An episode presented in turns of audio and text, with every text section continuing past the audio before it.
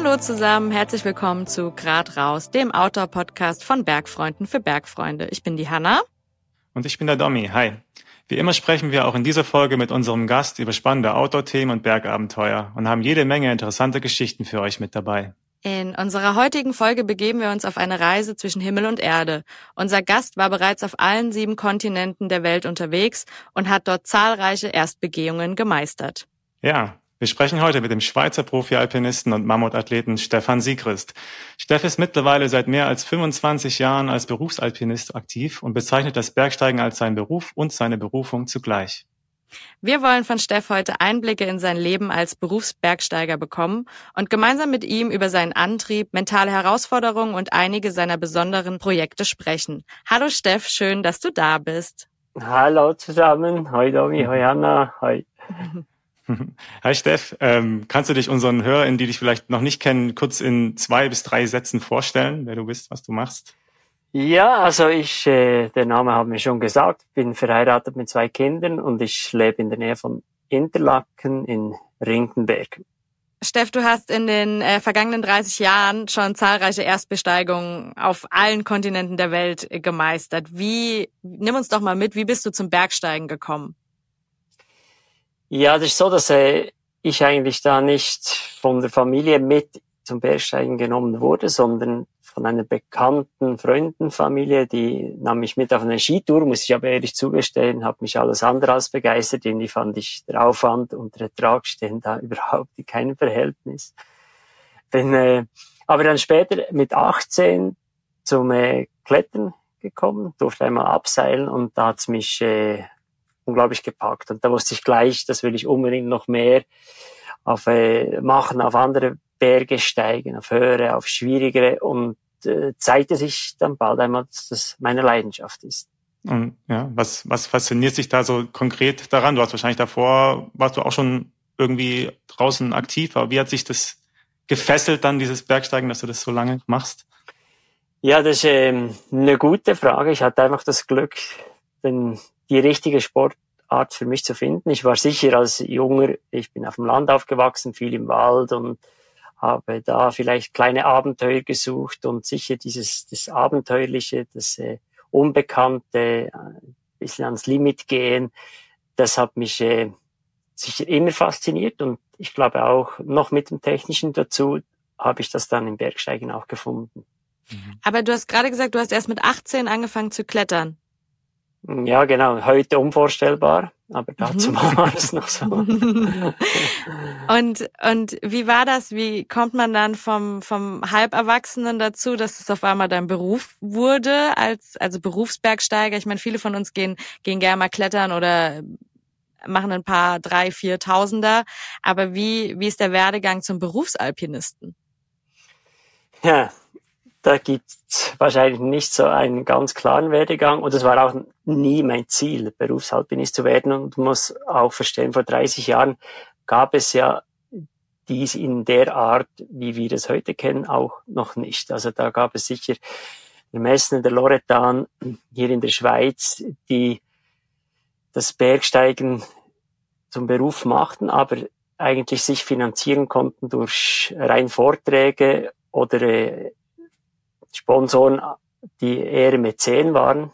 Und dann langsam aber sicher über die Jahre hat sich durch das, dass auch der äh, Outdoor-Markt und der Sport fast schon ein Breitensport wurde, sich so entwickelt, dass nun auch ähm, Sponsoren aus der Sportbranche, aus der Bergbranche äh, die Möglichkeit hatten, Athleten finanziell zu unterstützen.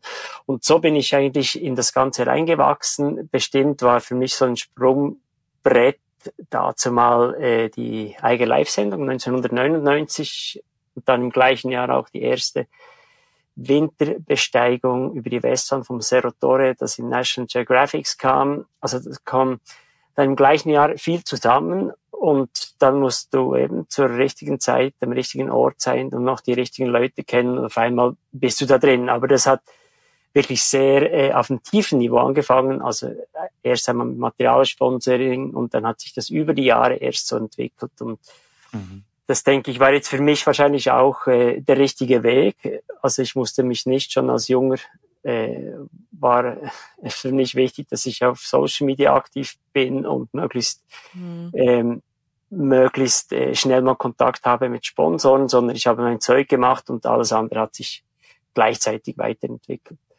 Mhm. Kannst du mir noch mal kurz erklären, was du als erstes gesagt hast? 99 war die Eigerbesteigung? Ja, 1999 war die Eiger Live-Besteigung. Das war eine Direktübertragung über 36 Stunden äh, von vier Bergsteigern in der Eiger Nordwand. Das äh, wurde dann eigentlich breit vom SW, SWR heißt das, genau der deutsche Fernsehsender und ja. Schweizer Fernseher, ähm, live übertragen über die ganze Zeit. Wow. Und das, ähm, ja, das war natürlich äh, dazu mal auch technisch kaum machbar. Ähm, also wenn ich mir vorstelle, wie wir heute unterwegs sind mit, äh, mit Handys, GoPros oder Drohnen, dazu mal war das äh, eine Riesengeschichte und hat man auch das erste Mal versucht, dann mit so Lipstick-Kameras an den Helmen zu arbeiten. Mhm. Hat man eigentlich ausgesehen mit diesen Helmen wie in die Star Wars Akteure.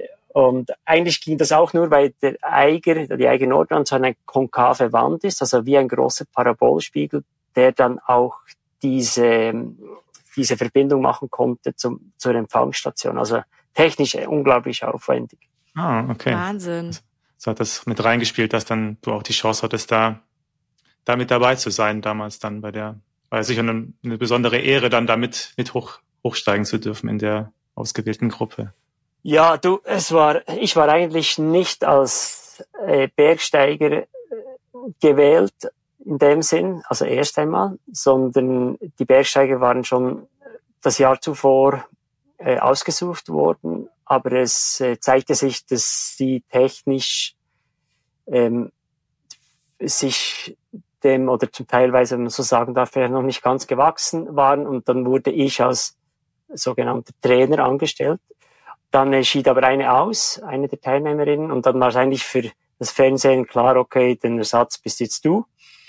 Und ähm, ich hatte aber äh, erst, äh, konnte ich mir das kaum vorstellen, einfach live vor einer Kamera zu sein, über so lange Zeit und hatte auch noch großen Respekt gegenüber ähm, den zum Beispiel Journalisten oder Gesprächspartnern Mhm. Und ähm, hat auch meine Vorwände, wie zum Beispiel wollte ich sicherstellen, dass äh, alles zusätzliche Material, das da zum, für die Plattform, für die Kameraplattform reingebohrt wird, auch wieder entfernt wird, dass man die Nordwand oder eben die klassische Heckmeierführe so belässt, wie, wie man sie kennt. Und auch der Abstieg, dramaturgisch wollten sie eigentlich äh, uns gleich vom äh, Gipfel runterfliegen. Das kam für mich auch nicht in Frage. Und dann mhm. fanden wir dann eigentlich ähm, ja eine Lösung, dass sie dazu sagten, dass man das so entsprechend äh, macht und dann war ich da mit dabei und habe oder ja, es war für mich dazu mal äh, überhaupt nicht abschätzbar, was es äh, was es mir bringt. Mhm. Habe das ehrlich gesagt auch nicht genutzt im Nachhinein. Mhm. Heutzutage würde man das äh, besser ausschlachten.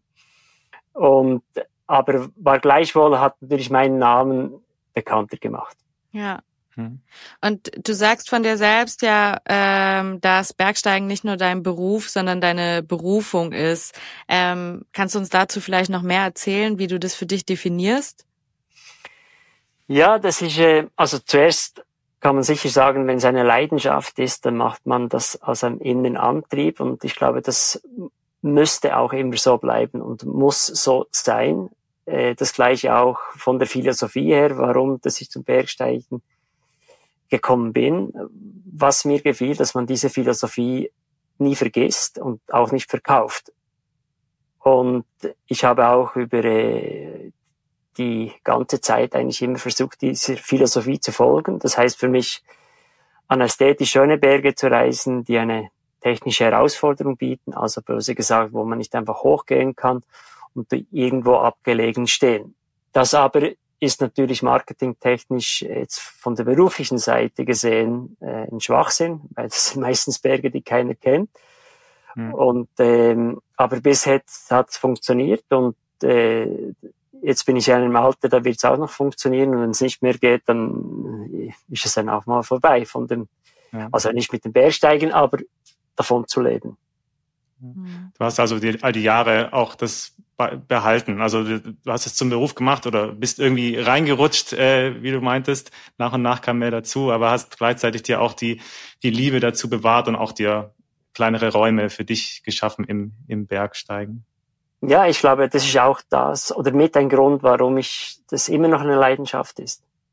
Ja, sonst kann man es nicht so viele Jahrzehnte ja schon äh, fast äh, machen. Ja. Ähm, jetzt haben wir über diese äh, coole Live-Aufnahme damals 1999 äh, geredet, wo du irgendwie so reinkamst in diesen medial, in die mediale Alpinistenwelt vielleicht so ein bisschen. Äh, du hast aber in den letzten Jahren auch noch zahlreiche andere, wirklich teilweise unfassbare Aktionen und Expeditionen gestartet, unter anderem im Himalaya, in den Anden, in der Antarktis oder auch dein Highline-Weltrekord 2016, wo du äh, in der Gipfelregion vom Kilimanjaro auf über 5700 Metern über eine Highline gegangen bist ja, also ist ja wirklich zahlreiche Sachen, über die man reden könnte. Aber wir starten, glaube ich, nochmal mit dem Eiger, weil man dich ja auch als Hausmeister des Eigers bezeichnet, habe ich gehört. Äh, und du hast tatsächlich diese Eiger Nordwand 40 Mal bestiegen, ähm, was ja wirklich Wahnsinn ist. Wenn du so jetzt so, wenn du jetzt so zurückguckst, äh, gibt's eine Expedition oder ein, eine Tour, die dich besonders beeindruckt hat oder von der du uns gerne erzählen würdest? Ja, das Problem ist fast mehr, dass es mehr als eine gibt, die mir äh, stark geblieben ist. Es sind, würde ich mal sagen, drei. Also zum einen ähm, die Erstbegehung äh, der Young Spider, so eine kombinierte Tour, die bis heute noch nicht äh, wiederholt wurde. Dazu mal zusammen mit dem Uli Steck, wo wir doch äh, lange in der Wand waren und es uns äh, auch gut gefordert hat. Das zweite, würde ich sagen, war als wir die eigene Nordwand in der Ausrüstung SBG von 1938 durchstiegen, also Ausrüstung und Kleider.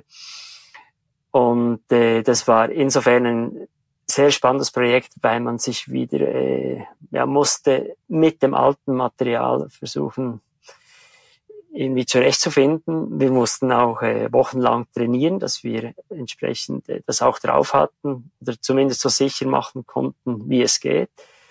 Und aber auch, dass man, dass wir die Chance hatten, noch den Heckmeier und Harrer persönlich zu treffen und uns mit ihnen über das Projekt auszutauschen.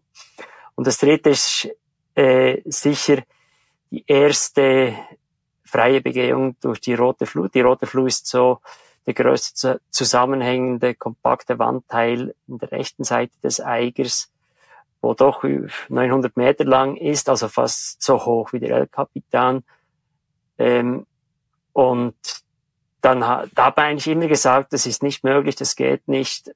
Und äh, hat dann funktioniert und das war sicher auch speziell schön, ja. Wow, ja. Also jedes Projekt für sich äh, unglaublich und vielfältige Fähigkeiten werden da wahrscheinlich verlangt. Also je nachdem, wo du bist. Also auch mit diesem, was ich jetzt fand, dieser 1938. Mhm. Ähm, wie lange habt ihr euch da vorbereitet? Also man ist ja mit dem Gerät und den Klamotten wahrscheinlich davor noch nie unterwegs gewesen, oder?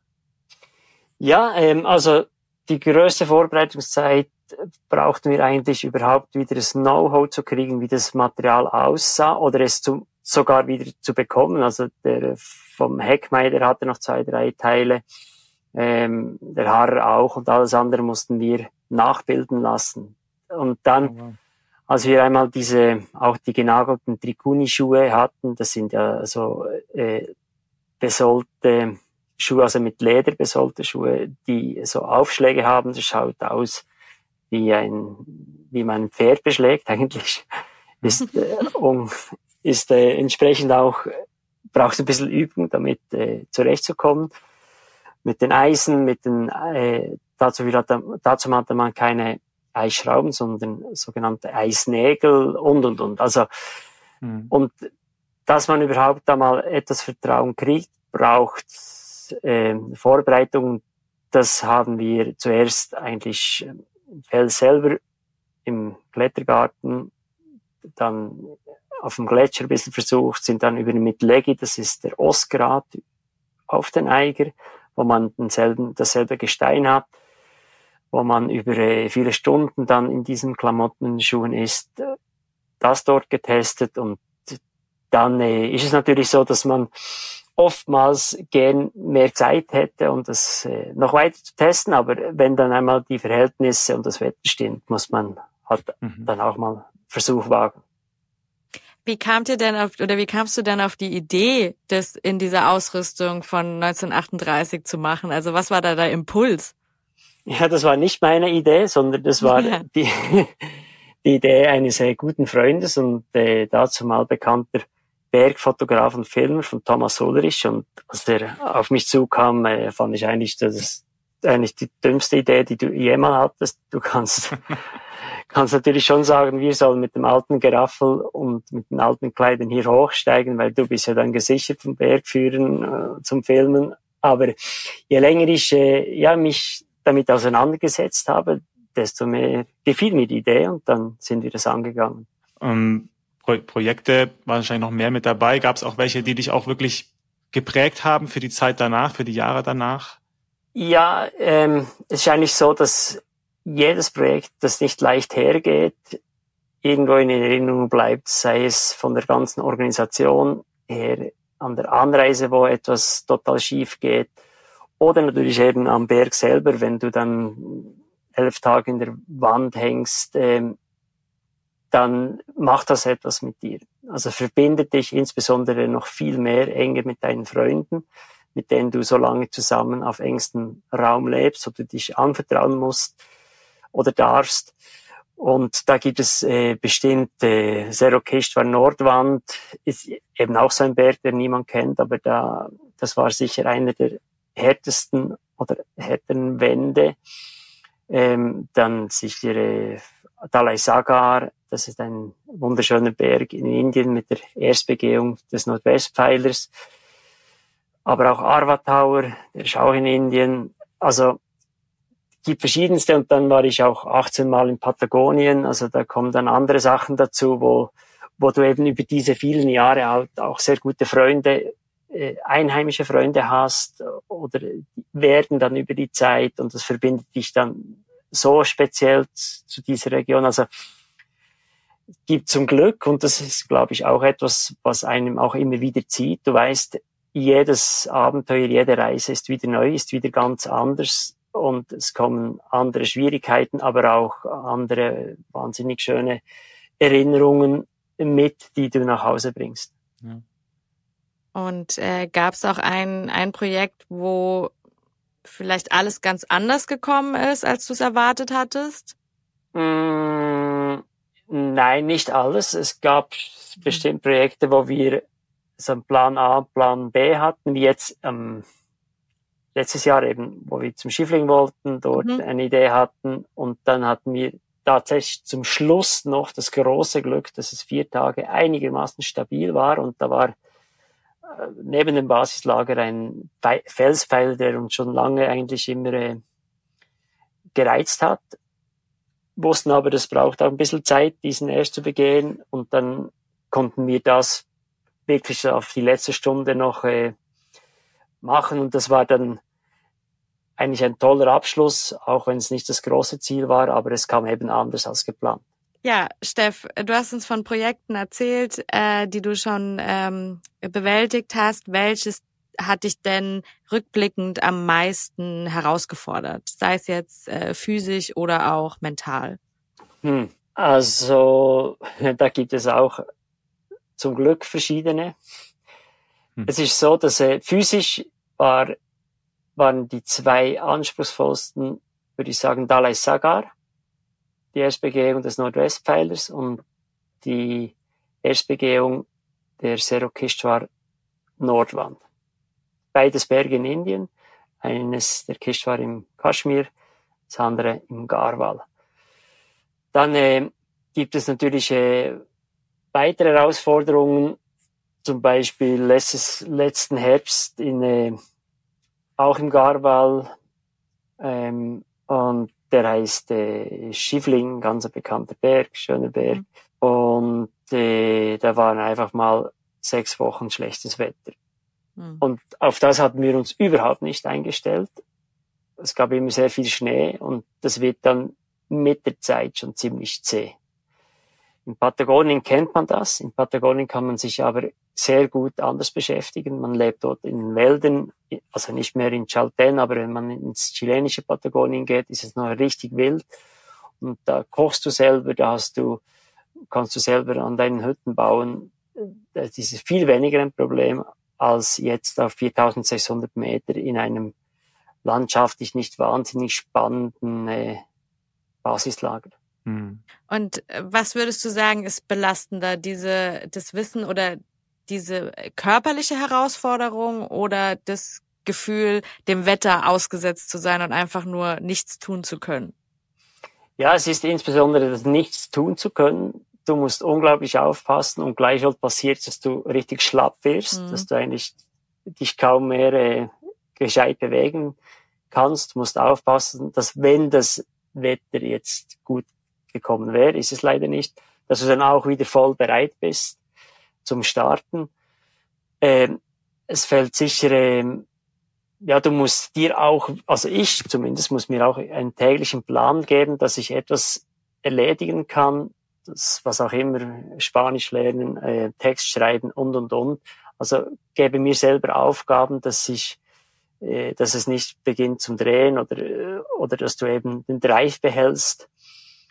Ähm, aber das musst du dir selber wirklich, äh, ja, einen Zeitplan machen, weil einfach rumhängen äh, ist zwar zwei Tage oftmals sehr gut und cool, aber dann wird es einfach anstrengend. Und wenn man sich gewohnt ist, dass man sich gerne bewegt oder sich auch entsprechend finanziell und körperlich dafür vorbereitet hat für diese Expedition und du eigentlich dann völlig dem Wetter ausgesetzt bist, das äh, ist dann nicht so lustig. Hm. Wahrscheinlich auch für die äh, Beziehung untereinander belastend, wenn man lange nichts zu tun hat und sich langweilt, wahrscheinlich, ja. Ja, ich muss sagen, wir hatten es, wir hatten es echt super gut. Also das war nicht okay. einmal das Problem. Aber ja, das kann tatsächlich äh, ein Problem werden, dass man sich dann ja. äh, mit der Zeit auf die Nerven geht. Du hast es gerade schon angesprochen, ähm, das Thema Gemeinschaft und das Thema, äh, wie, wie man sich kennenlernt, wenn man eben mal 14 Tage in der Wand hängt. Wie wichtig ist dir denn dieses Thema Gemeinschaft beim Bergsteigen? Das ist mir äh, extrem wichtig. Also ich bin kein Einzelgänger, ich bin kein Sologänger. Ich äh, schätze es unglaublich, mit Freunden unterwegs zu sein, weil nur so ist es eigentlich auch lustig. Und lustig und Freude, äh, und Freude bringt mhm. unglaublich Motivation. Ähm, es ist auch so, dass ich äh, gerne Erfolg so teile, also nicht auf mich reduzieren will. Und dementsprechend ist es so, dass man sich gegenseitig auch immer wieder aushelfen kann. Es ist ja auch so, dass auch wir haben unsere schlechten Tage, auch wir sind einmal froh, wenn ein Kollege einspringen kann. Und das macht, das verbindet einen natürlich wahnsinnig stark. Und diese Verbindung ist so stark, dass ich zeitweise oder teilweise gute Kollegen schon fast wie Brüder sehe, Brüder, wo ich nie hatte. Ich hatte zwei Schwestern und habe immer noch zum Glück, aber, ähm, aber das macht schon sehr speziell, ja.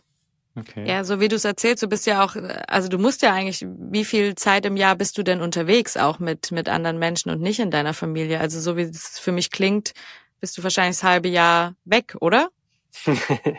Nein, bevor ich Familie hatte, ja. Aber seit ich Familie habe, ist das natürlich nicht mehr so. Es ist äh, schon so, dass, also weg heißt teilweise tageweise weg, wochenweise weg bin ich, äh, kann immer mal vorkommen. Ähm, aber Expedition ist in der Regel eine größere, ist einem Jahr. Die geht ungefähr sechs bis acht Wochen. Und that's it. Und der Rest bin ich viel zu Hause kann mir ja zum Glück das Training auch entsprechend zeitlich äh, so managen, dass ich dann gehen kann, wenn ich will, wenn es passt. Und das äh, bringt natürlich einen riesen Vorteil. Und ich glaube auch, dass die Familie immer auch froh ist, wenn ich wieder mal sechs Wochen weg bin. Von dem her machst du es eigentlich. Ja. Da fragen wir da mal deine Frau. Dann freut man sich, dann freut man sich umso mehr, sich wiederzusehen. Dann weiß man, was man am anderen hat. Ja, ja genau. Ja. Ja, bei deinen ganzen extremen Touren und dem extremen Bergsteigen, so wie du das jetzt betreibst, ähm, da gibt es natürlich sehr viele schöne Momente und Momente, die man irgendwie für immer vor sich hat, wenn man die Augen schließt in, in ruhigen Momenten. Ähm, es gibt aber natürlich auch bei so extremen Sachen auch emotionale Ereignisse, die eher nicht so positiv sind, ähm, gerade im Hinblick auf Gemeinschaft und gemeinsam unterwegs sein. Ähm, wie hast du das in den letzten Jahren in der Vergangenheit geschafft, mit so Schicksalsschlägen, die es unweigerlich gibt beim, beim extremen Bergsport, äh, umzugehen? Ja, das ist tatsächlich ein, äh, sage ich mal, ein schwieriges Thema. Ein Thema, das aber, wir wissen, irgendwo auch dazu gehört. Ich habe leider ja, in den 30 Jahren viele gute Bergfreunde verloren, verloren, aber auch insbesondere beim Basejumpen noch viel mehr in kurzer Zeit. Hm. Und was jetzt, äh, wenn wir es aufs Bergsteigen reduzieren, mich bestimmt am meisten in den Boden unter den Füßen weggezogen hat, äh, war eigentlich so zwei Unfälle, die fast gleichzeitig waren. Das eine war der äh, Julian Zanker, der war 28, hier aus der Region, sehr starker, motivierter, junger Bergsteiger, aber auch äh, vom Charakter unglaublich äh, stark und einfach ein guter Freund. Der ist äh, wie so oft in der Eiger, also nicht in der Eiger, aber es ist in der Eiger Nordrand passiert, in, für ihn in der klassischen Heckmeierführe, also von der Schwierigkeit weiter unter sein Können. Ähm, man weiß die Gründe nicht genau, hat einen 20 Meter Sturz gemacht und hat sich dabei das Genick gebrochen.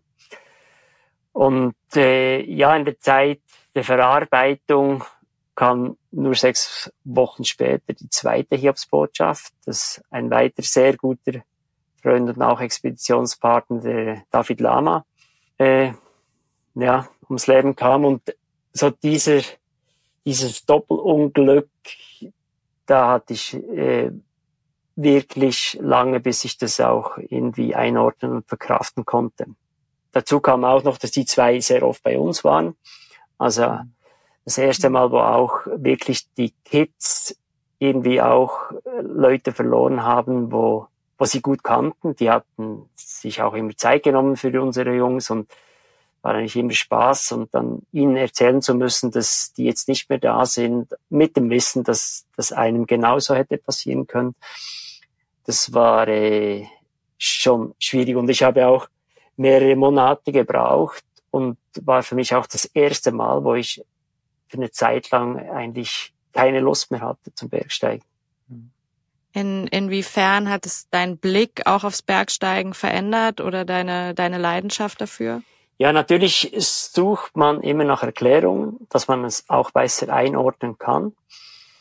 Ähm, aber schlussendlich äh, müssen wir einfach auch äh, ehrlich sein, dass das Restrisiko, das besteht, das gibt's. Und ich habe auch schon so viel, viele Leute gesehen, die sich im alpinen Gelände äh, bewegen, die besser nicht da sein sollten. Also und mhm. sehr viele, die eigentlich immer wieder Glück haben, oftmals auch dieselben. Und bin heute so weit, dass ich äh, überzeugt bin, dass wir halt einfach unsere Zeit vorgeschrieben ist. Wir haben unsere, unsere Kerze, wenn das Licht erlöscht, kannst du eigentlich noch so viel dafür oder dagegen tun.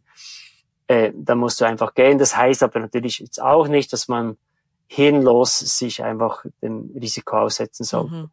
Ja, wahrscheinlich auch gute Planung und Vor Voraussicht und so auch mit dazu, aber trotzdem bleibt ja immer so ein Restrisiko, dass man nicht selber in der Hand hat äh, oder andere Menschen, die man eben auch nicht beeinflussen kann. Ähm, hat sich da bei dir dann auch da danach oder auch davor schon irgendwie also eine Art von von Angst entwickelt am Berg? Also Angst kann man hat ja auch was Positives. Ähm, ist die bei dir präsent beim beim Bergsteigen überhaupt oder? Ja, so wie du richtig sagst, Angst ist auch lebenserhaltend. Angst darf aber sich nicht panisch zeigen. Ich glaube, das ist der große mhm. Unterschied. Ähm, wenn du, auch wir haben am Berg immer wieder Angst oder vielleicht viel mehr Respekt. Und denn das ist auch wichtig, dass man Respekt hat vor der Natur und vor dem Projekt. Aber ähm, dann am Berg selber musst du eigentlich lernen, umzugehen, was es heißt, wenn Angst aufkommt. Du musst sie also irgendwo bewältigen, aber du musst auch offen sein, was dir, dir die Angst sagen will. Also im Sinn, die Angst ist da, um dich zu schützen vor irgendetwas.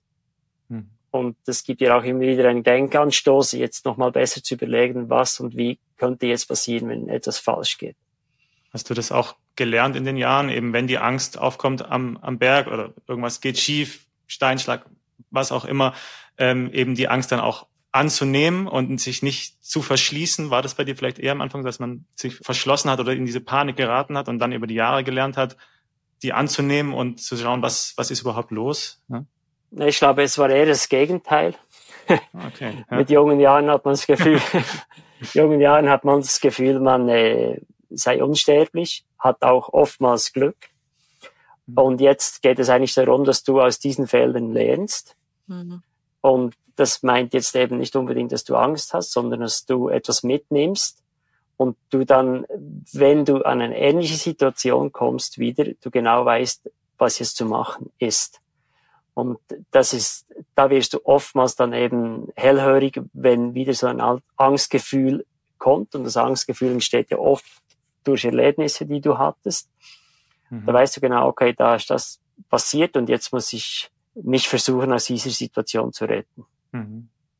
Und ähm, was hast du, was ist dein Antrieb, trotzdem immer wieder äh, dich in extreme Situationen zu begeben und immer neue Projekte zu planen? Also neue Projekte sind insbesondere unglaublich spannend, sind abenteuerlich. Das ist ein Teil. Ähm, Risiko ja, habe ich sicher über die Jahre gelernt, das gehört dazu. Du musst jetzt einfach möglichst versuchen, dieses Risiko mit guten Entscheidungen zu minimieren. Und was mich speziell natürlich immer wieder zurückbringt auf solche Orte, ist ähm, vielleicht ein bisschen Pioniergeist, etwas Neues auszuprobieren, ähm, auch ähm, ja immer wieder mal versuchen ein bisschen das Limit auszutesten, am Limit zu kratzen, aber nicht bis es blutet. Also so. Hm. Und das kommt natürlich, ich denke, das ist auch ein Grund, warum, dass wir äh, Bergsteiger es in, auf dem Niveau länger äh, oder länger mithalten können als in anderen Sportarten, weil halt unglaublich viel davon lebt und aber auch, ob es erfolgreich ist oder nicht, mit Erfahrung. Mhm. Und das musst du dir draußen holen.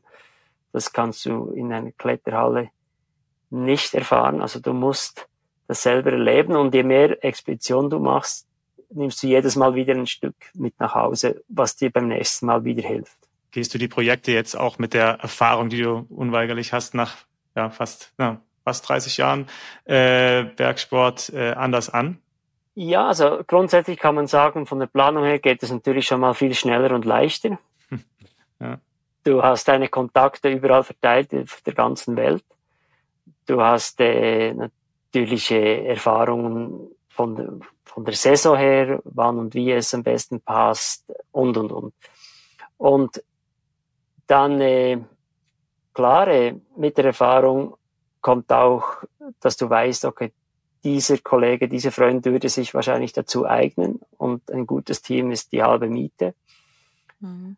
Und dann äh, vor Ort weißt du jetzt auch, ich sage jetzt mal einfach Indien, da weißt du genau, wie die wie Leute inzwischen, also weißt du inzwischen, die Leute dort ticken, äh, was für die wichtig ist, äh, was für die Kultur dort entscheidend ist und versuchst auch da was mitzunehmen. Und am Berg selber, klar, ähm, es ist oftmals so, dass du natürlich mit der Erfahrung viel wettmachen kannst. Du weißt genau, okay, mit dem Sonnenstand, bei der Ausrichtung äh, passiert jetzt das und das. Da müssen wir noch zwei Warte durch, zwei Tage durchziehen lassen, bis wir starten dürfen, aus äh, Sicherheitsgründen und so weiter. Und das ist dort, dass ich natürlich gerne die Jungen dann verrennen. Die gehen schon mal, merken dann oben, oh, es geht nicht, kommen zurück und dann, wenn man eigentlich gehen müsste, sind sie müde. Mhm. Sage ich jetzt mal so überspitzt ja. gesagt als Beispiel. Das äh, ist natürlich Erfahrung. Gibt's auch Touren, die du heute nicht mehr machen würdest oder die du einfach generell sagst, das ist, dafür bin ich jetzt quasi zu alt oder zu erfahren? Ja, äh, es gibt, also als wir in Torre Ecke, das ist ähm, ein bekannter Berg in Patagonien, steht schön zwischen Serotoria und Serostandard. Als wir dort die erste Winterbesteigung machen durften, ähm, haben wir uns entschieden, einen direkteren, aber nicht sehr sicheren Weg zu wählen.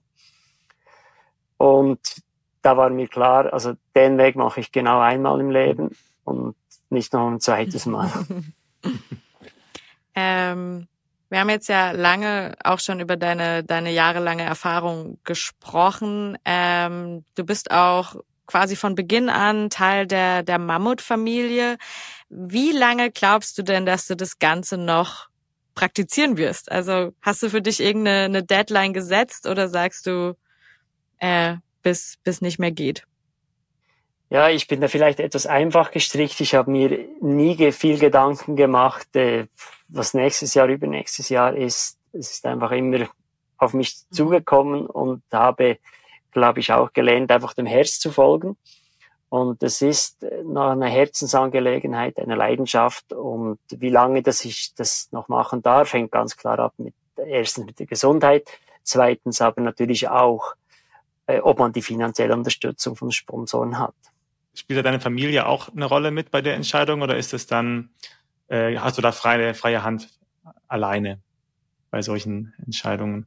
Also da habe ich eigentlich freie Hand. Das ist gut. Also, das ist prima. Ja. Ja. ja. Okay, wenn es dann mal vorbei sein sollte oder du morgens aufwachst und sagst, ja, okay, das war's jetzt mit, mit dem Bergsteigen so, äh, zumindest in dem Umfang, ähm, hast du auch dann ein Leben im Kopf so nach dem Bergsteigen, was du gerne machen wollen würdest? Ähm, ich habe ja auch schon früh mal die Ausbildung zum Bergführer gemacht, arbeite zeitweise auch noch als Bergführer und das war für mich immer so ein zweites Standbein zu haben, auch, äh, glaube ich, wichtig und muss, äh, müsste eigentlich jeder Athlet äh, für sich auch überlegen, überlegen, so etwas zu haben, weil du bist immer auf dem Sprungbrett, das kann morgen schon anders ausschauen. Und ähm, das Zweite ist, dass ich die Möglichkeit habe, auch äh, etwas direkt in der Firma bei Mammut mitzuwirken und eine kleine Anstellung habe, dass ich da auch ein Bein im Marketing, ganz ein Sponsoring drin habe, dass ähm, ja, das man muss sich ein bisschen breiter abstützen. Und nebst dem mache ich äh, viel oder versuche möglichst viel Firmen, aber auch öffentliche Vorträge zu machen. Und das ist sicher etwas, was ich auch noch im höheren Alter machen könnte. Geht es da dann äh, rein ums Bergsteigen oder wenn du meintest gerade Firmen, ist es auch so ein bisschen men mental, Mentalvorträge über mentale Stärke oder sowas? Ja, zum Glück. Und das ist wirklich unser großes Glück beim Bergsteigen. Es gibt unglaublich viele Synergien zur Geschäftswelt. Mhm. Ähm, es gibt viele Parallelen, wo du reinbringen kannst. Und ich will, aber ich, oder ich stelle mich nicht irgendwie als ein Lehrer dorthin, sondern ich erzähle meine Geschichten und zeige ihnen eigentlich auf, wie das bei uns läuft, dass wir wahrscheinlich ähnliche Probleme haben mhm. und Herausforderungen wie sie teilweise. Schlussendlich muss dann jeder selber für sich herausnehmen, was er dort gesehen und gehört hat. Aber was ich sicher nicht mache, ist Vergleiche mit ihrem Business ja, cool.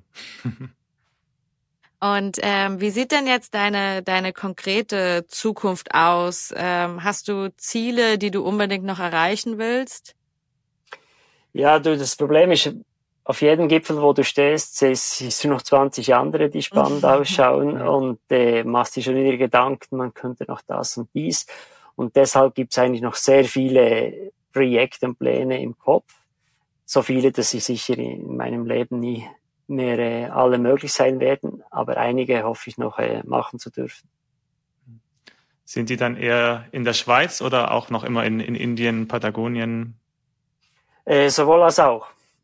Okay. Ja. ja. Ist da für dieses Jahr noch, noch was geplant, schon im Kopf? Ja, also wir sind immer noch an einer äh, Erstbesteigung in der eigenen Nordwand, in einem Wandteil, wo es noch keine Touren gibt. Äh, das hat uns jetzt ein bisschen über, die, über eine längere Zeit äh, gezeigt, dass es äh, wohl auch einen Grund hat, warum es noch keine Touren gibt. es ist relativ hm. schwierig und anspruchsvoll, dass alle die Verhältnisse passen.